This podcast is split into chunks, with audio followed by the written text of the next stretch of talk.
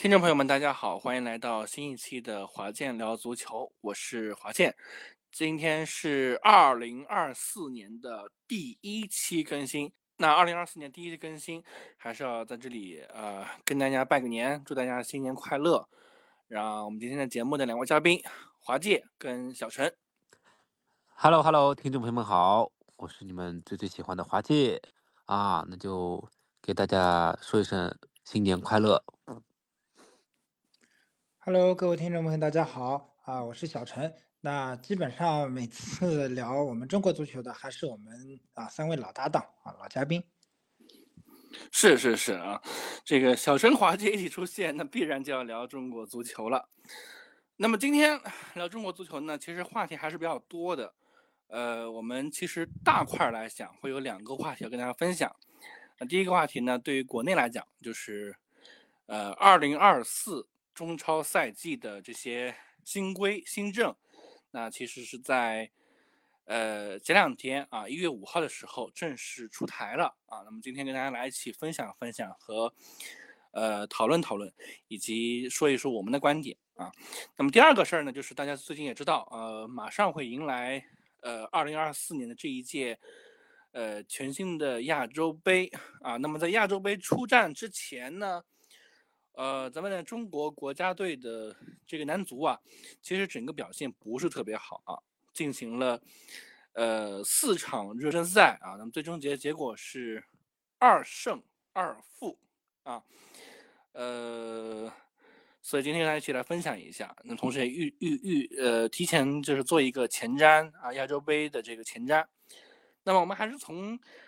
呃国内足协的这个新政开始聊起。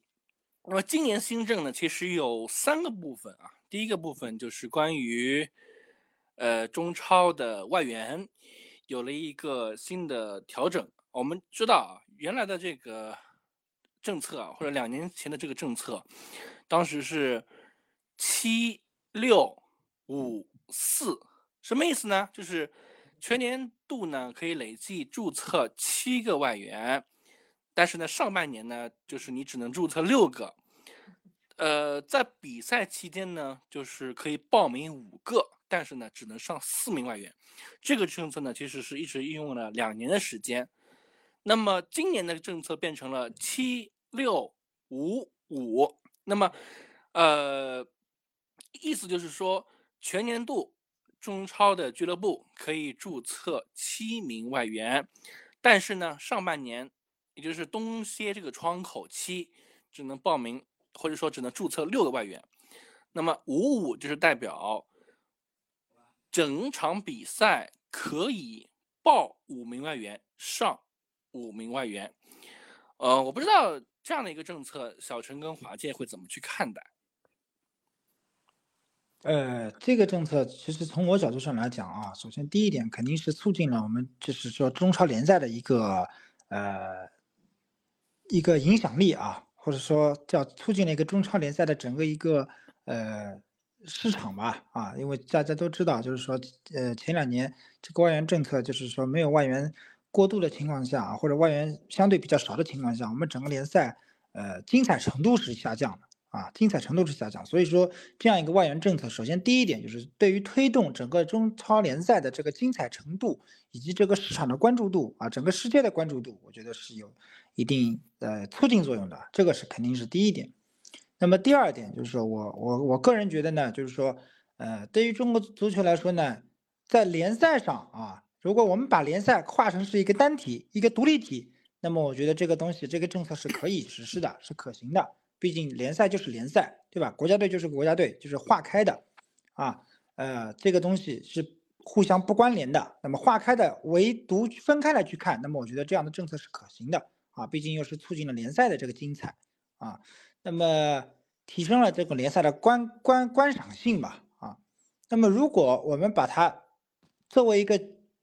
整体来看啊，那么这样的一个政策啊，对于呃很多年轻队员的这种压缩空间，又是哇，在无形之中会无无限制的放大啊。因为呃我们都要知道啊，一般如果是七六五五这个政策，也就七千六百五十五这个政策的话，那么刨去守门员啊，一共就十名队员，五名是外援，另外五名队员，我们都知道，基本上都会给一些有经验的国内球员来配搭这个五名外援使用，啊，因为这个五名外援原来我们知道早年中超联赛还是四加一，啊，至少还场上有一名亚洲外援，那么现在也没有亚洲外援了，也也也也也就是整个世界世界范围内的五名外援啊，可以同时首发在场上，那么。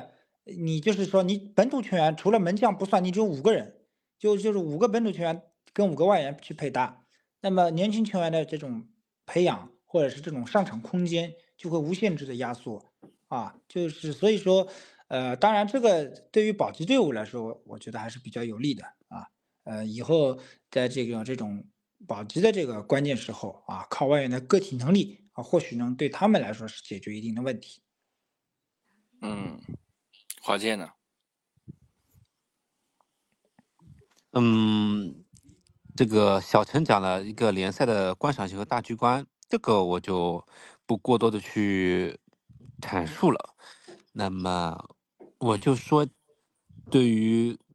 球员个人，然后是国家队的一些影响嘛。呃，联赛可能也是照顾到亚冠那边的外援，可能以后会进一步的开放。可能为了得到一定的亚冠竞争力，所以做出了一些让步，啊，然后加强一些联赛的干呃观赏性。嗯，但是如果是放到嗯个人层面上来说，就像小陈说的，那外一本土门将，然后五名有经验的本土球员，那么我们这么讲，我们大胆的猜测一下，众多的。中超球队会选择前场三叉戟，中场配一名，然后后防线配一名，啊，有的可能如果球队后防线还可以的，可能中场配两名。那我们这么讲，如果这么练下去，如果踢比赛的是这个状态，那么可能我们国内球员的后卫线，甚至于本土门将的这个水平可能会蹭蹭蹭的上涨，但是。足球不不仅仅只有防守啊，你进攻怎么办？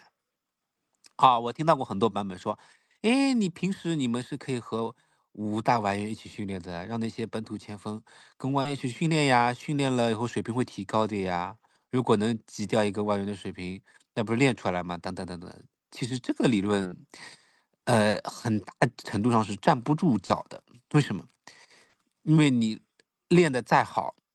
你也不拿出来用。有什么用，对吧？除非你真的能顶替两名外援，那你倒厉害了。但十有八九是很难的呀。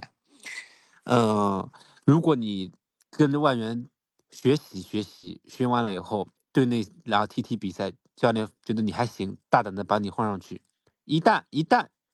你这边打不开局面，或者你这个败笔，啊，我们外援都好好的把你换掉，你教练也有压力的，所以这个很难。再加上也很。也很少有球员能做到这一点。那如果这样展开的话，球队里面的前锋只能用来训练或者陪练，啊，分组对抗完了以后到正式比赛了，哦，一个都上不了。呃，这些人还得足协还得硬着头皮啊，让那个教练从这些球员里面选。人家说，哎呀，我都不知道他们比赛的情况怎么样啊，我怎么选？后卫倒有可能一选一大把。前锋就少的可怜，可能有几个也就名声在外的吴磊、韦世豪啊，包括现在岁数大的谭龙等等等等，极个别极少数的，包括张玉宁什么。那后面呢，新出来的前锋呢，谁能顶替？本来我们中国足球就进攻羸软羸弱，对吧？那现在这样子其实是很不利的，对于进攻线来说，我大胆的讲。所以，我我觉得这个东西有利有弊啊，再加上球员的水平的话要提高的话，嗯，可能还是要跟自己对于一个球队球球的热爱度来讲，因为当年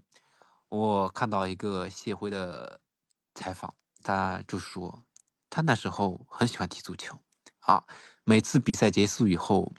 就去看那个意甲的。意甲的集锦，那时候意甲不是小世界杯嘛，然后很多高水平的外援都在那边，他就看进球集锦后，他就去模仿、去学习人家前锋是如何站位呀，脚法呀、射门啊等等等等。那现在又有多少年轻球员能做到这样子呢？对吧？我们先不奢求你有一定的创造性的踢球和思维，你能不能有这种刻苦的一种工匠学习的精神？这是对足球如果没有一定的热爱度是做不到的。那你说他如果都做不到，还怎么可能让他在训的时候去跟外援多多多的去学习切磋呢？嗯，想想比赛也上不去，工资嘛肯定也会大打折扣。呃，我觉得这个这点我做一点保留啊，除非足协有一个细一点的规定，比如说前场只能派两名外援，中场派两名，后场派一名，就定死不管中中后场，前场只能派两名。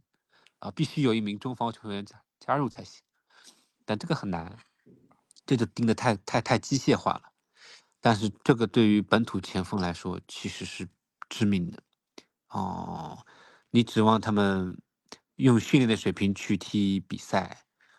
嗯，我个人是要打一个折扣或者是大大的问号的。嗯，那么至于别的层面上来说，外援对于。嗯，俱乐部保级的话是这样的，就外援个人能力去解决问题。那如果说保级球队他自身经济不足，他请的外援水平可能没有那么高，那也不好说的，对吧？人家本来就冲着冠军去的，他的是呃是外援的水平可能比保级球队的还要再高一些，但也有可能就保级球队可能捡漏，或者是说有新发现，可能有淘到。一两个不错的、好的、好用的外援，价廉物美的，啊，这就另说啊。但是往往一般都是总归是经过市场检验以后，大家才会这个更放心的去使用，或者是对有更大的期待。所以我觉得格局呢，可能保级队还是保级队啊，可能强队还是强队，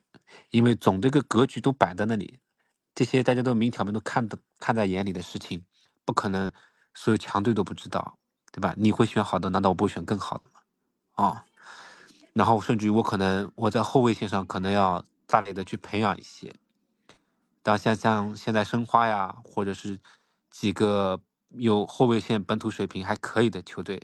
可能下赛季可以展望一下，购置一些比较好的一些强力的外援前锋，可能会对成绩有所突破。啊，这就是我个人的一些看法，一些浅见啊。嗯，其实两位这个都讲到了啊，说到了这个呃俱乐部层面和国家层面，但是其实我们细想一下啊，外援放开可能是一个大趋势，或者说必然是一个大趋势。呃，现在亚洲这个亚冠啊，亚冠联赛，那么是五加一的模式啊，那么其实以后它可能会变成。更开放，那么你像这个西亚的这个联赛，它现在已经开始非常开放了啊！这个你你场上有八名外援，对吧？人家都没有任何的问题。那么从竞争力来讲，它其实已经超过了东亚区了。包括其实东亚像日韩，它也开始了做一做了一些改革了。所以其实如果我们要单从外援这个呃人次来讲，其实。中国还是呃落后于呃日韩国家的，我们就不用去说西亚了啊。那所以我觉得这是一个必然的趋势。那至于好坏，对于国家队层面来讲，是否会好，是否坏，其实刚刚华健也好，小陈也好，也都提到了。那我觉得这个事情其实只能够去靠时间检验了。只能看球员是不是真的想去努力，去去去去站住一个国家队的位置，或是不是有这个荣誉感，为国而战了。那也有可能，我补充一点，球员和国家要向日韩学习，送出去，球员自己也愿意放弃高薪，放弃优厚的待遇，啊，为了足球，我热爱的足球，我喜欢突破过人进球的瞬间，我喜欢听到台下的掌声。为些这些精神层面上的东西，抛弃甚至于是放弃一些物质上的追求，只要你愿意。但如果你真的练出来，你眼光放长远一点，你不仅可以得到你的热爱，甚至于你一旦在国家队层面上，甚至于是在国外俱乐部崭露头角，那你的经济利益，甚至于你市场的价值，其实远远高出你在国内一线联赛上的呃收入的。就就要看国家层面和个人球员的选择性上。为什么日韩他们很多已经外援放放开好了？因为我会把国内的球员撒出去，去学更高的水平的联赛，对吧？让他们见见世面。所以在这一点上，嗯，我想想我们国内球员是否有这种觉悟，那就要看你对足球的热爱和你对目光的长远，以及对自己自信心。你相信自己能练出来的，你就拼搏一下。呃，这个我们当然，因为我们是旁观者，也无嗯从替他们做决定。但是如果这个点如果能够破破开的话，对于国家队层面，那也未必是件坏事。那你像吴少聪啊等等这种越来越多的话，可能也也是一种不错的结果啊。对对，其实我们都可以看到，就是说真正日韩的联赛啊，这些好的球员都已经出去了啊。真正日韩在那的配搭的外援的一些本土的这些日本、韩国球员，不是日韩里第一档的球员啊。比如你比如说你日本联赛你有五个外援，你另外配搭的那个五个球员，并不是说他们日本里面的一档球员啊。真正好的球员其实都在外面，所以说我们现在就是还是为什么我们一直说外援带来不了啊，带给不了这个我们国家队的水平提升或者本土球员的水平提升，还是在于我们的这个国中国家队的整体水准还是偏低啊，那么球员还是没有走出去，或者是球员暂时是没这个能力出去啊，呃，这个你你你你真正你去，所以我觉得还是要就就比如说像吴少聪吧，还是要去那种先从那种欧洲的不是顶流联赛里，二流三流联赛里先去要去去锻炼啊，先还是还是要走出去才能才能嗯够那个才能够有有有有有发挥。你你如果只是说我们还是最好的球员在那里跟外援去配搭踢中超联赛的话，对国家队来说没有什么太大的帮助。对，尤其是后来后面也会越来越麻烦。对，就是一定要走出去。那包括自己的青训体系也好，等等，啊、各级联赛的一种完善，那么可能会对国家队有所注意，因为这个层面上其实是要各个方面协调好是很难的。但是如果协调好了，走出一条康庄大道来说，对于中国足球未必是件坏事。那么既然大趋势已经如此了，我们只有求变新啊、求突破，然后想想办法，嗯，能够跟国际接轨啊，这样也不会被落的太多，也免得在后面我们会谈到的国家队的惨案是越来越突破我们的底线啊。对对，因为我们昨天我还看到说这个呃九尔杰维奇啊，就是带的那个呃准备带零四还是零五年龄段的一嗯05年的啊零五年龄段的这这这一批其实在上一任主教练安东尼奥的手里，其实这一批队员是不错的啊，应该来说在下一届大赛里面是很有机会小组出现的。我记得他好像是以以第几档他比较高的档位的这个去种子选手，对，种子选手啊，应该来说，安东尼奥带的是不错的，所以说这一期是很有机会出现的。所以说这个这这一批球员一定要好好培养。如果还是到时候还是混在中混迹在中超联赛里面的话，那以后国家队还是老面孔。嗯，呃，那么顺着这个两位刚刚提到的这个一定要走出去这个点，我们来延展一点点啊。前两天正好我也看到不少的媒体在报一些消息啊，说因为留洋呢，对于很多国内球员来讲，其实还是困难比较大。嗯、出去了之后呢，可能也没位置踢啊。虽然可能很多球队他可能跟一些外资的这个呃俱乐部，他会有一些这个呃联络，或者说有一些呃股份啊。我们中国还是有很多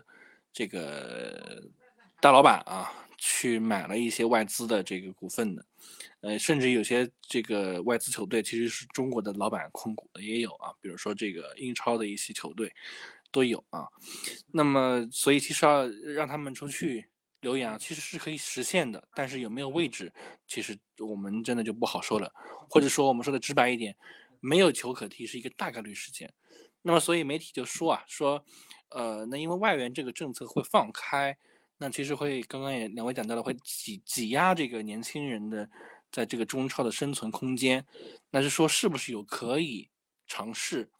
让这些球员啊去亚洲的一些这个联赛去历练？他也未必是啊，这个这个韩国的 K 联赛，也未也未必是要 J J 联赛。那比如说 J 二联赛、K 二联赛，乃至 K 三联赛、J 三联赛。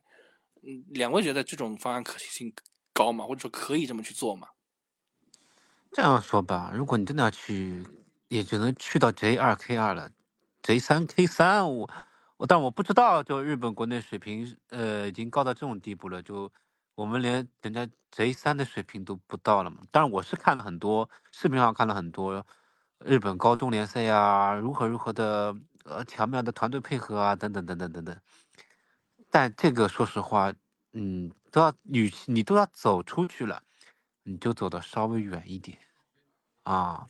那我知道走出去对于一个球员来说是很困难的事情，心理建设也不是一两天的。首先，你离开了你熟悉的环境，语言环境，对吧？还有亲人、家人，再不济，你至少你国内的文化氛围多少都是在的，即便你可能去了外地省市。那你出国就不一样了，你可能空气当中闻到的都不是我们中国的味道，都故土难离呀，对吧？然后你自己一个人，你可能有的时候没人陪同，你不仅心理上可能又需要一点点，可能会觉得有点空虚，但是你可能身体上，比如说你啊累了，但还得自己洗衣做饭啊，打扫家务，还没人陪你说话啊，还要练球，练了球会不一定踢得上。啊，即便踢得上，可能成薪水非常非常少，啊，踢踢不上连钱都没有，有可能，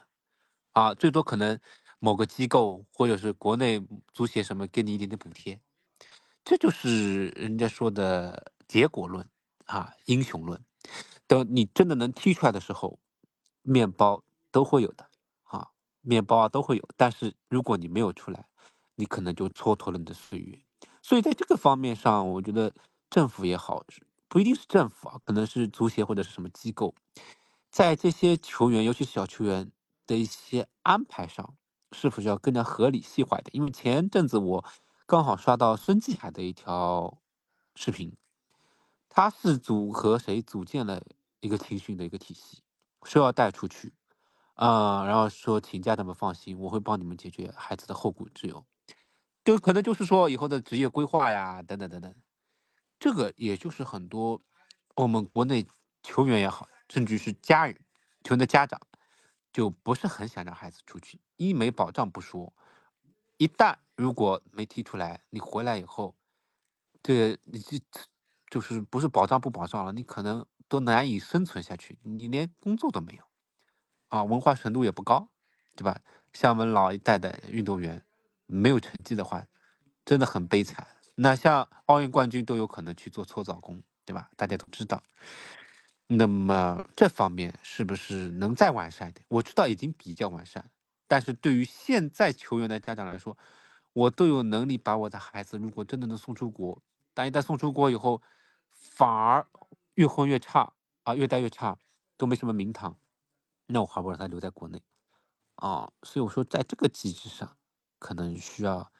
改善一些。然后球员走出去的一些现实的问题也是摆在那里的，所以我们不能以一个旁观者的说啊，多多走出去，多多走出去，为什么没有那么多？大家都不傻呀，知道走出去有好处，那为什么不走出去呢？就是因为有各种各样自身的或者是外界的各个阻力啊，所以会有这样的事情发生啊，不是光喊喊口号就可以的。但如果真的要走出去，我个人的建议啊。呃，要么去 J 二，啊，J J 联赛我估计应该不一定，对吧？但 J 三什么，我觉得有待商榷，嗯，不好说，啊，嗯，小陈，呃，我觉得就是我们就是前正正如前面华界所讲的啊，我觉得，呃，J 三 K 三联赛这种恐怕，嗯，恐怕也就真的是恐怕是不一定能学到什么东西。因为我们也知道，你日本职业联赛都不是日本那些顶流的联球员，对吧？真正我们前面讲了，真正好的球员都已经出去了，对吧？所以我觉得就是说，我们可能啊，呃，在 J 二联赛里面啊，如果能立足，如果真的让你去 J 三联赛这种踢呢，这我觉得也从我角度也没什么必要啊。那当然就是，嗯，就是我们整个体系，我觉得还是要要要更好的去去去去搭建起来。从从远的来讲，还是整个体系吧。我觉得就是说，我们整个。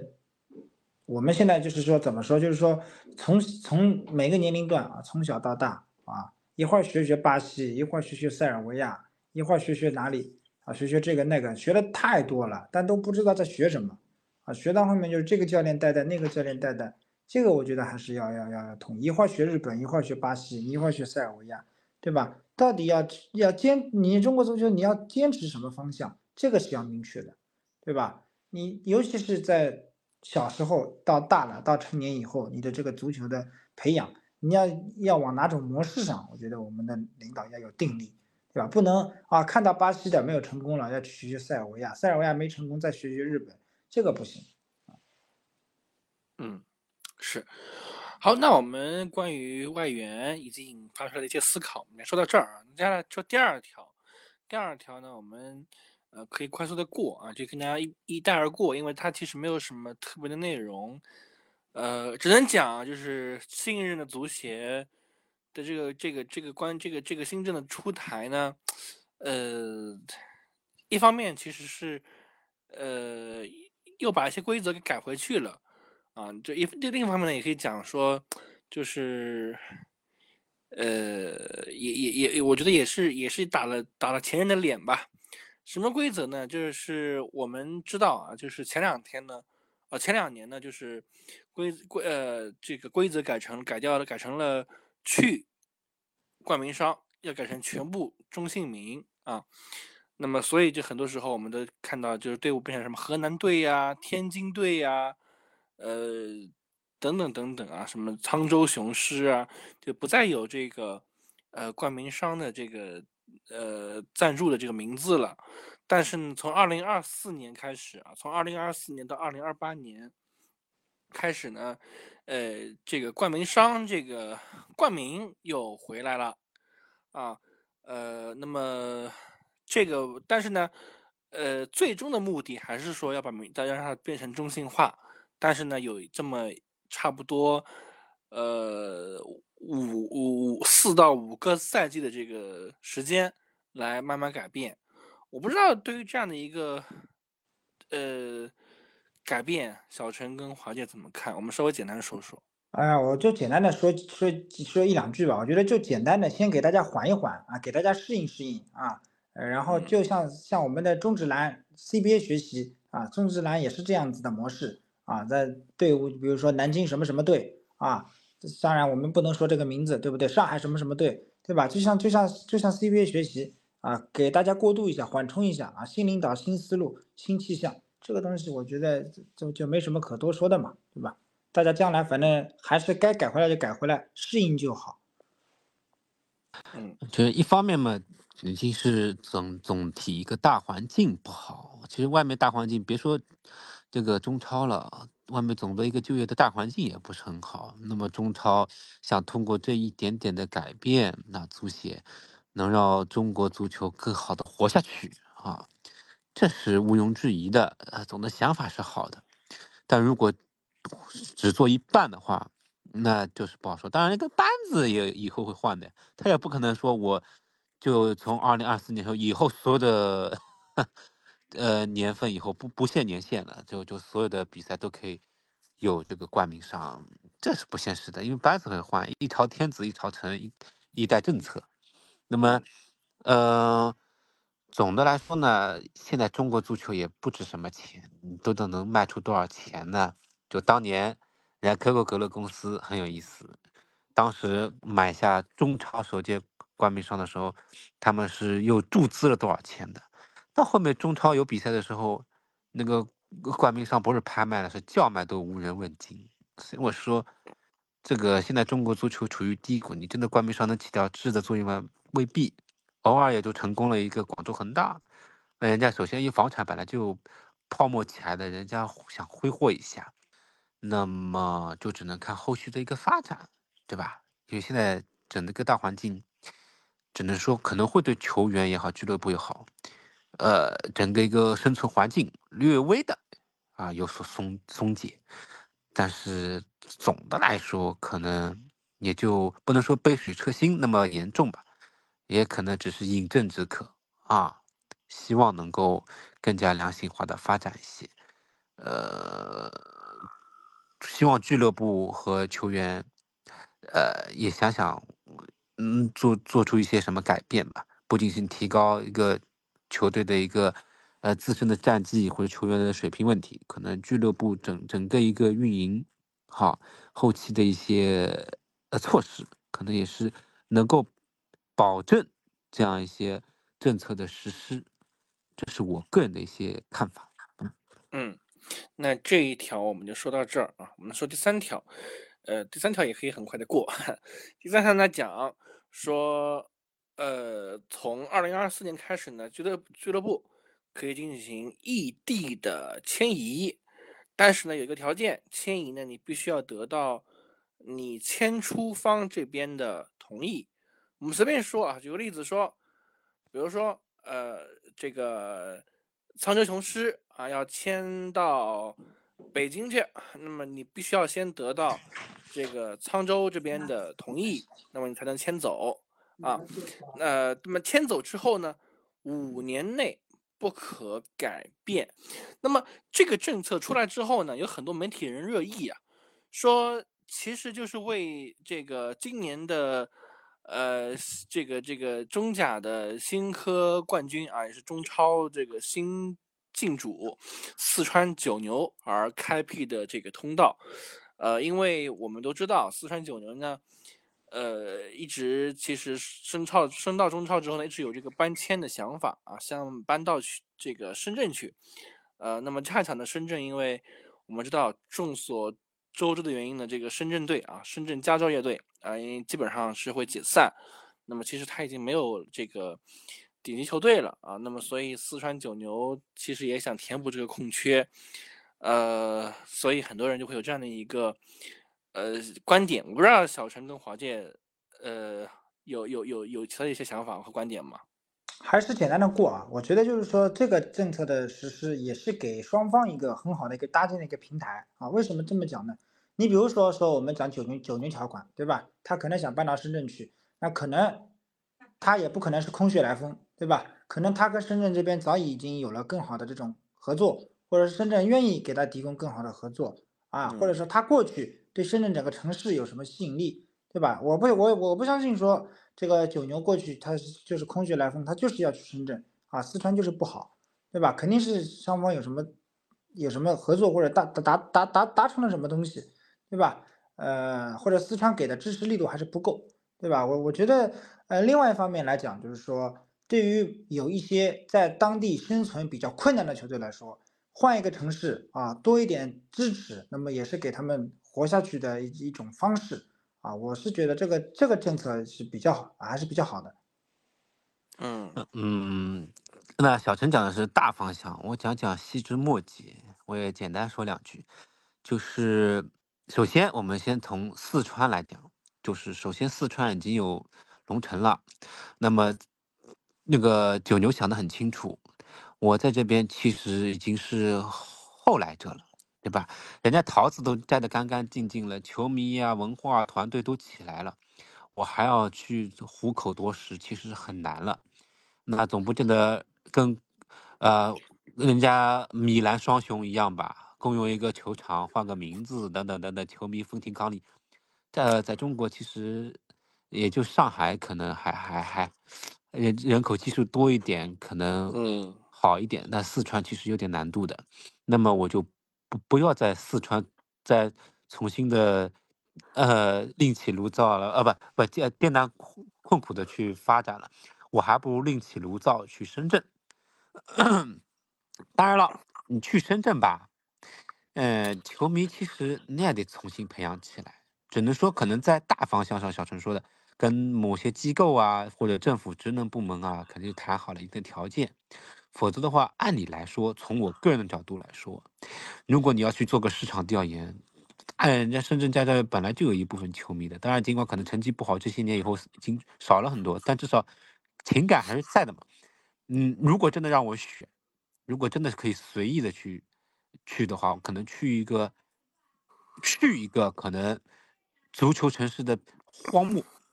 就就就是说，可能相对来说已经很多很多年没有顶级球队入度的一个城市。就我我举我举些举些例子啊，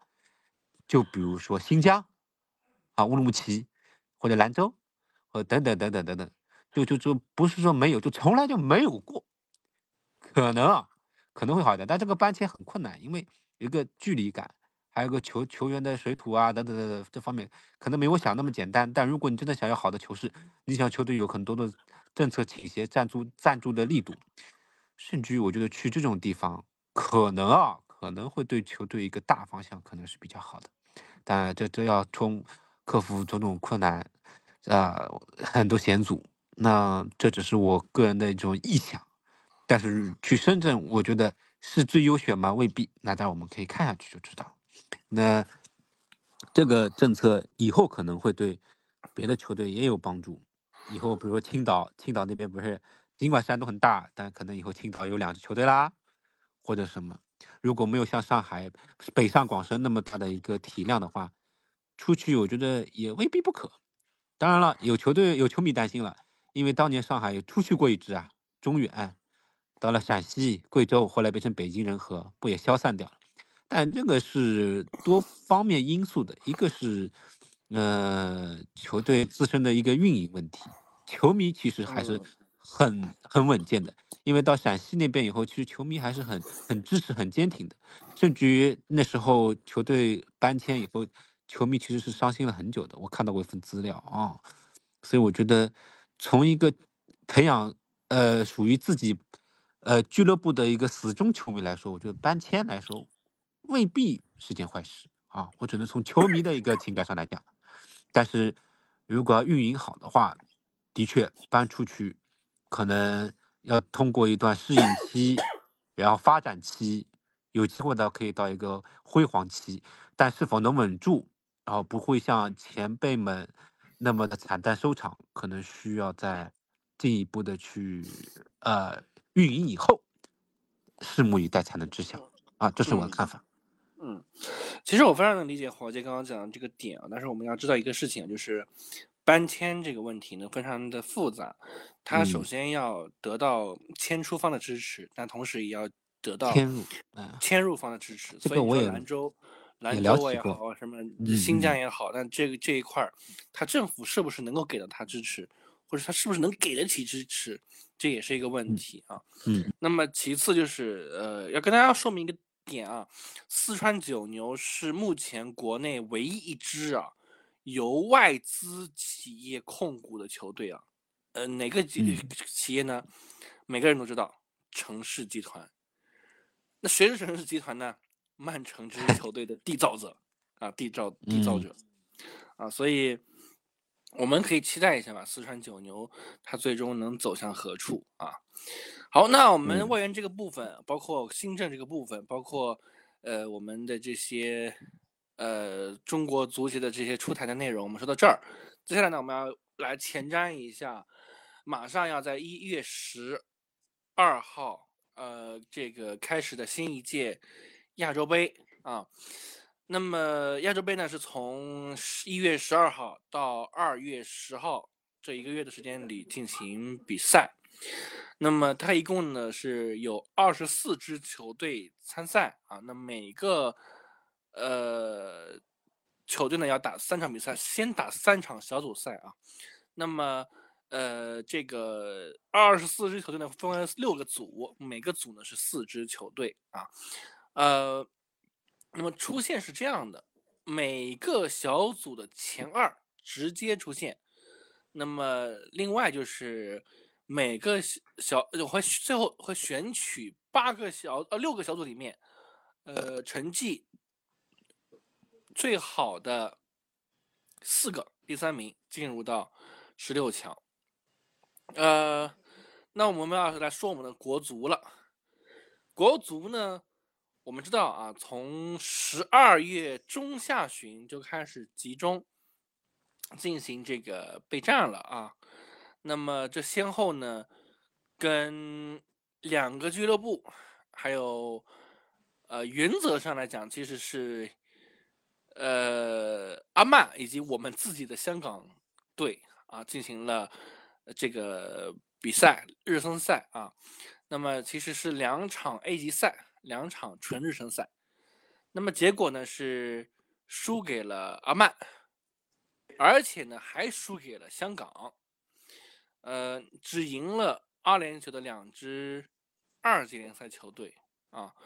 呃，那我们看完这个比赛之后啊，这个比赛没有转播啊，我们只能通过一些新闻和报道来看，我们其实心里蛮堪忧的。我们的对手，我们的小组是，呃，的三个对手是，呃，塔吉克斯坦、黎巴嫩以及卡塔尔。呃，虽然我们讲啊，从出线概率来讲，其实是一平一胜一负，基本上能百分之百出线了，啊，但是是不是能做到一平一胜一负呢？啊，我不知道，你们会怎么看啊？华界跟小陈，要么这次我们让华界先说吧。嗯，首先啊，这比赛呢，的确是没有看到啊，我也看不了集锦。本来我们就是一个旁观者，现在在我看来就变成了一个猜测者，就甚至于有些臆想，就不知道国足现在到底是一个出现了一个什么一个情况，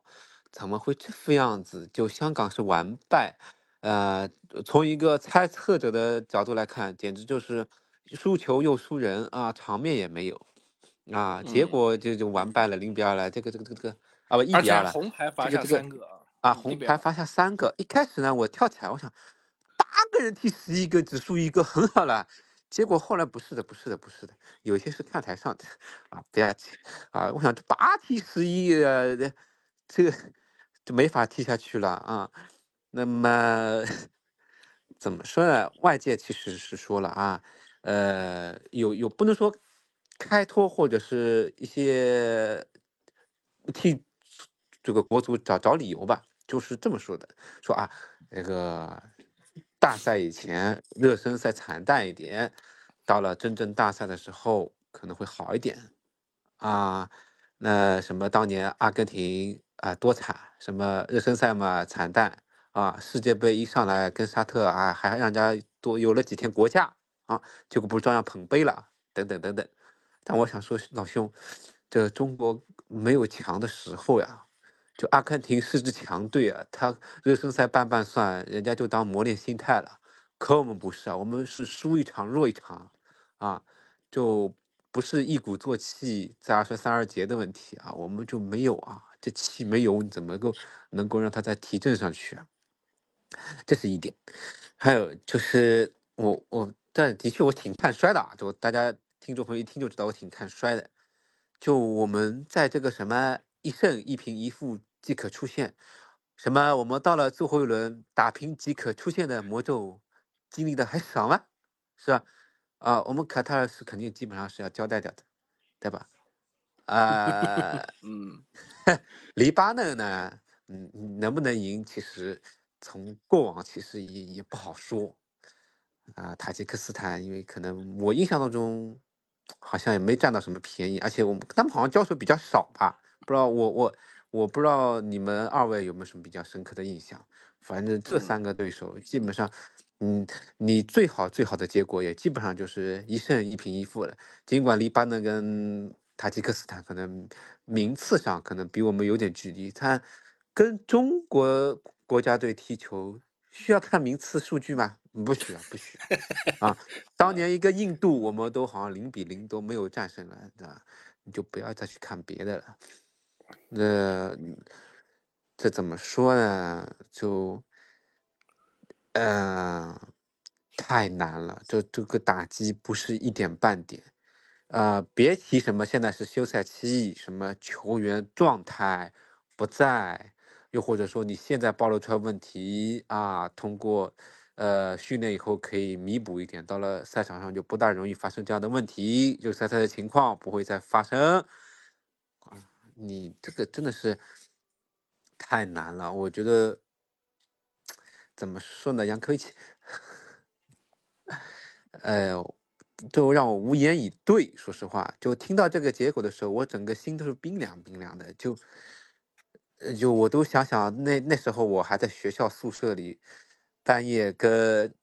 我的室友们听着中国七比一、七比零大胜香港，还少，呃，算术题还没算算好，结果还是没能出现啊。到现在就已经是惨淡到一比二输给香港，然后这种心理上的落差，我相信很多老球迷都能体会到啊。就真的是按照我们范大将军的什么什么都不要了啊，缅就按现在就要输缅甸了，这嗯太难了。我印象当中也就佩兰那会儿啊，王大雷扑出沙特一个点球，那会儿我们在亚洲杯上提前出现雄起了一回，到后面基本上是这这这种真的不行。到后面亚洲杯扩军以后，如果小组只有两名两支球队出现。就可能就不用做算术题了，也不用什么打平即可出现了这种魔咒暗语了，啊，嗯，加油吧，啊，我说完了。嗯，华界比较看衰，那小陈呢？嗯，实话实说啊，嗯，其实我是心里内心是比较平静的，我一点都不担忧不担忧，啊，因为哦，为什么我不担忧呢？这个中国国家队，首先本质水平就这点水平，啊，咱们从这个名单里就可以分析得出来，这个名单跟上一份没什么区别，无无无无非我没记错就多了个简涛吧，对吧？嗯，把李可给因为李可因为纪律问题取消了，换了个徐昕，对不对？那么这个名单啊没有什么区别。那么我们我们本质上还是这点水平，也就是还是打这个世预赛这个水平。那么我们其实一直可以解读为打泰国的那个胜利是我们偷来的，运气好啊。如果再打一回，我不相信主场我们到今年，我记得我们好像是五月还是六月还要在主场六月份，在六月份还要打一次泰国，我不相信还能再赢他们，对吧？这这是这个就纪律问题。当然，我们六月份我们可以说我们可以死守了，对吧？因为我们已经赢过你了，对吧？我们只要只要死守，哪怕零比零我们也成了，成功了，对吧？就是说我包括新加坡，我们扯远一点，新加坡还有规划呢，还堪忧呢，啊，你要连打两次要背靠背，所以说这个东西现在我们中国队就是这个水平，那么这个水平就这点人员名单，说难听点，聪明的一个教练都知道中国队下一次要要要要要哪二十六人名单，哪二十三人名单，猜也猜得到了。如果我是什么香港教练，我是什么塔吉克教练，我看一看你们上一次的这个名单嘛，我就知道大概你是你你是什么个路路数了了，对吧？没有什么变化的嘛，对吧？还是进攻力不足，你进攻火力还是这点火力，还是吴磊铁打不动的。这个这这一次最多张玉宁和和这个老将谭龙里二选一，你没有什么变化的嘛，嗯，对吧？林大明对，那么你没有变化，你中场还是无锡，还是这些人，还是无锡负责攻，然后这个徐新负责防，啊，韦世豪负责突，负责过人，对吧？你说我这个就我也我也能总结战术嘛，我也能帮那个帮帮塔吉克去战教教练去规划嘛，对吧？他们是怎么踢的，怎么怎么怎么弄的，哪些人是做什么工作的，干嘛的，对吧？一个字就可以概括出来了嘛。所以说这个事情，我觉得首先第一场比赛。中国是打塔吉克，据我听媒体所说，说，呃，杨科维奇手里拿着很多塔吉克的资料，那这个咱们暂且先相信一下，对吧？那人家塔吉克也拿着你很多资料，这个都是对等的，这个就就看临场发挥。那么第一场比赛呢是卡塔尔和黎巴嫩，我们可以坐山观虎斗。照例一般情况呢，黎巴嫩是踢不过卡塔尔的啊，卡塔尔这个组锁定小组第一，基本上问题不大。以世界排名来说，还是以个从综合水平来说，啊，那么中国队我觉得第一场踢塔吉克非常重要。如果第一场塔吉克没能拿下来，后面踢黎巴嫩会遇到大麻烦，因为黎巴嫩这一场是要跟你拼了命的，也要要跟你玩的，玩命的。因为第一，他这一场对黎巴嫩来说，他不赢你，他很难出现了，很难翻身了。所以说第一场比赛，我觉得塔吉克是非常重要的啊。呃，当然，如果你硬要我说要预测一个结果，我还真不好预测，因为我们现在确实进攻羸弱，太羸弱了，进攻太疲软了，就是都没有进球能力。就我现在很难回嗯想，我们打泰国怎么能怎么会进两个球，怎么能进的？你再让我去想想看，我觉得蛮难的一件事情。我们当时是怎么踢进去的？所以泰国轻敌了呀，对我们真的怎么对怎么踢进去的嗯可能啊？所以嗯说我我我我我觉得这场比赛不好意思，但是我我我觉得如果中国塔吉克斯坦没有拿下来，那基本上想要锁定小组第三可能都有难度了。所以大家就记住我这句话：塔吉克就是风向标，拿下来了，小组出线没问题；拿不下，基本上就算了，小组第三都难。嗯，我前两天看了嗯很多媒体的报道啊，嗯其实很多媒体啊说，呃，中国国足进十六强没问题，进八强是惊喜啊。那么我们这儿小陈跟华界其实都并不是很乐观啊，那我们就静观其变吧。我们嗯呃等待着这个十三号啊中国的第一场比赛，我们届时如果不出意外的话啊，就大家如果没有太添堵的话，我们还是会在赛后给大家做复盘的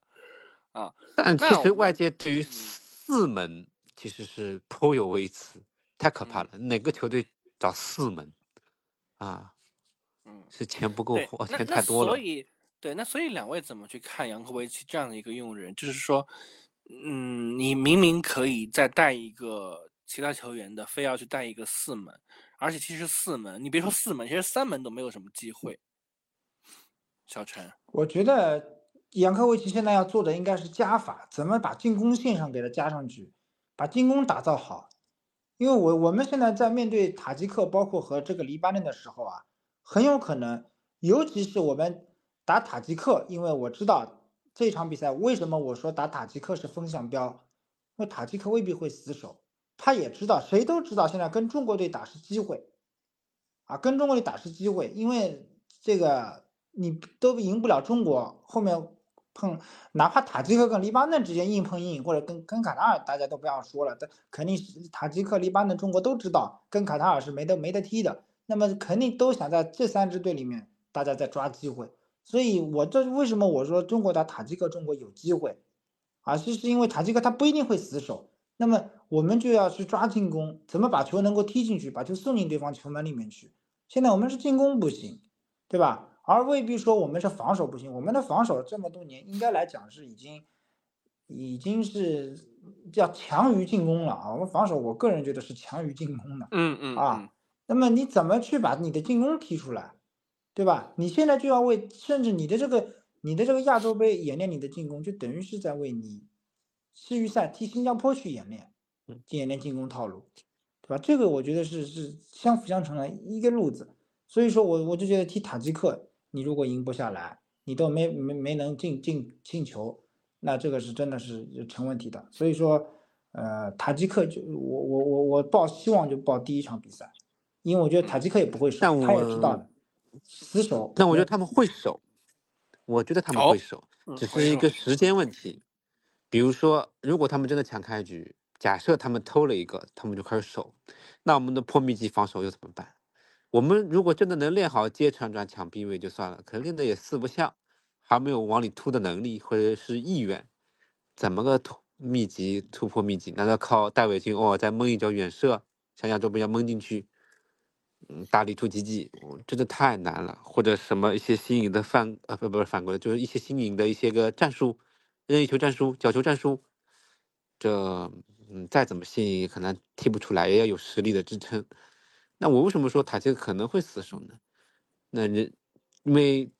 中国嘛，你要说能取胜嘛，也未必能百分之百的有这个把握，对吧？上来毕竟是大赛，尽管不是淘汰赛，小组赛有的时候上来可能也会先稳一稳的，有可能啊。但我不是说人家不会抢开局啊，但我的直觉告诉我，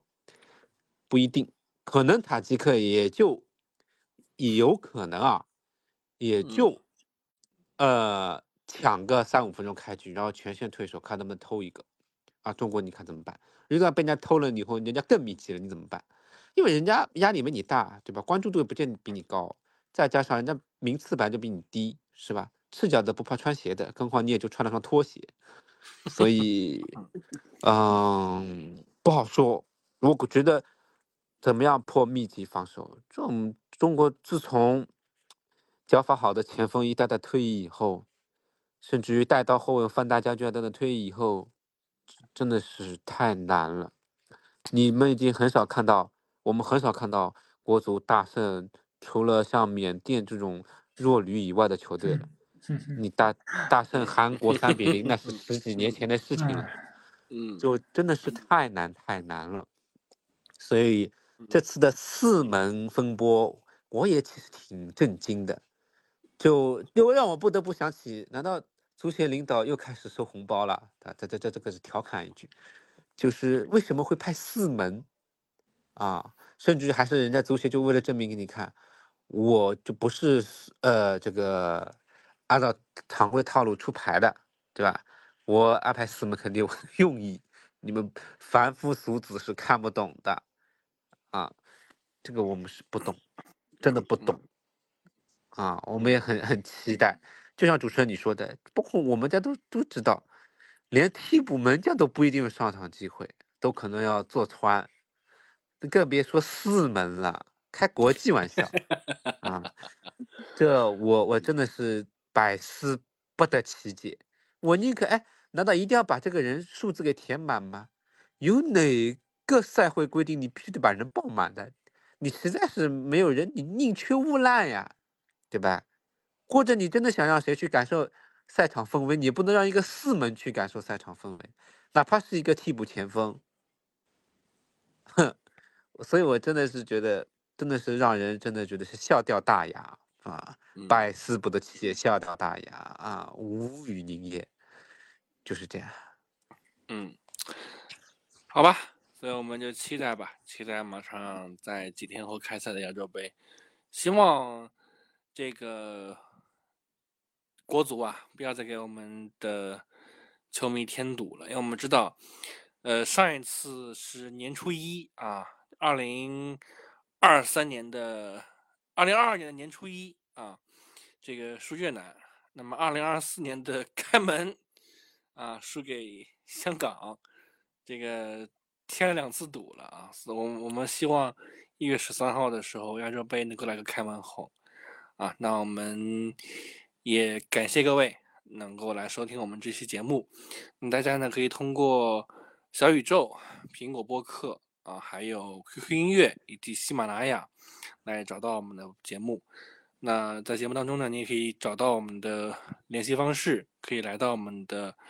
这个。听友群当中，跟我们的嘉宾、跟我们的朋友一起来聊球、品球，那说不定啊你的观点，如果在群里的观点啊发表出来之后，呃，令人感到新颖的话呢，我们也会请你来上节目，一起来畅聊。那我们这期节目就是这样，感谢各位的收听，我们也谢谢小陈跟华健，我们下一期再会，拜拜。好的，那么我们下期再见，拜拜。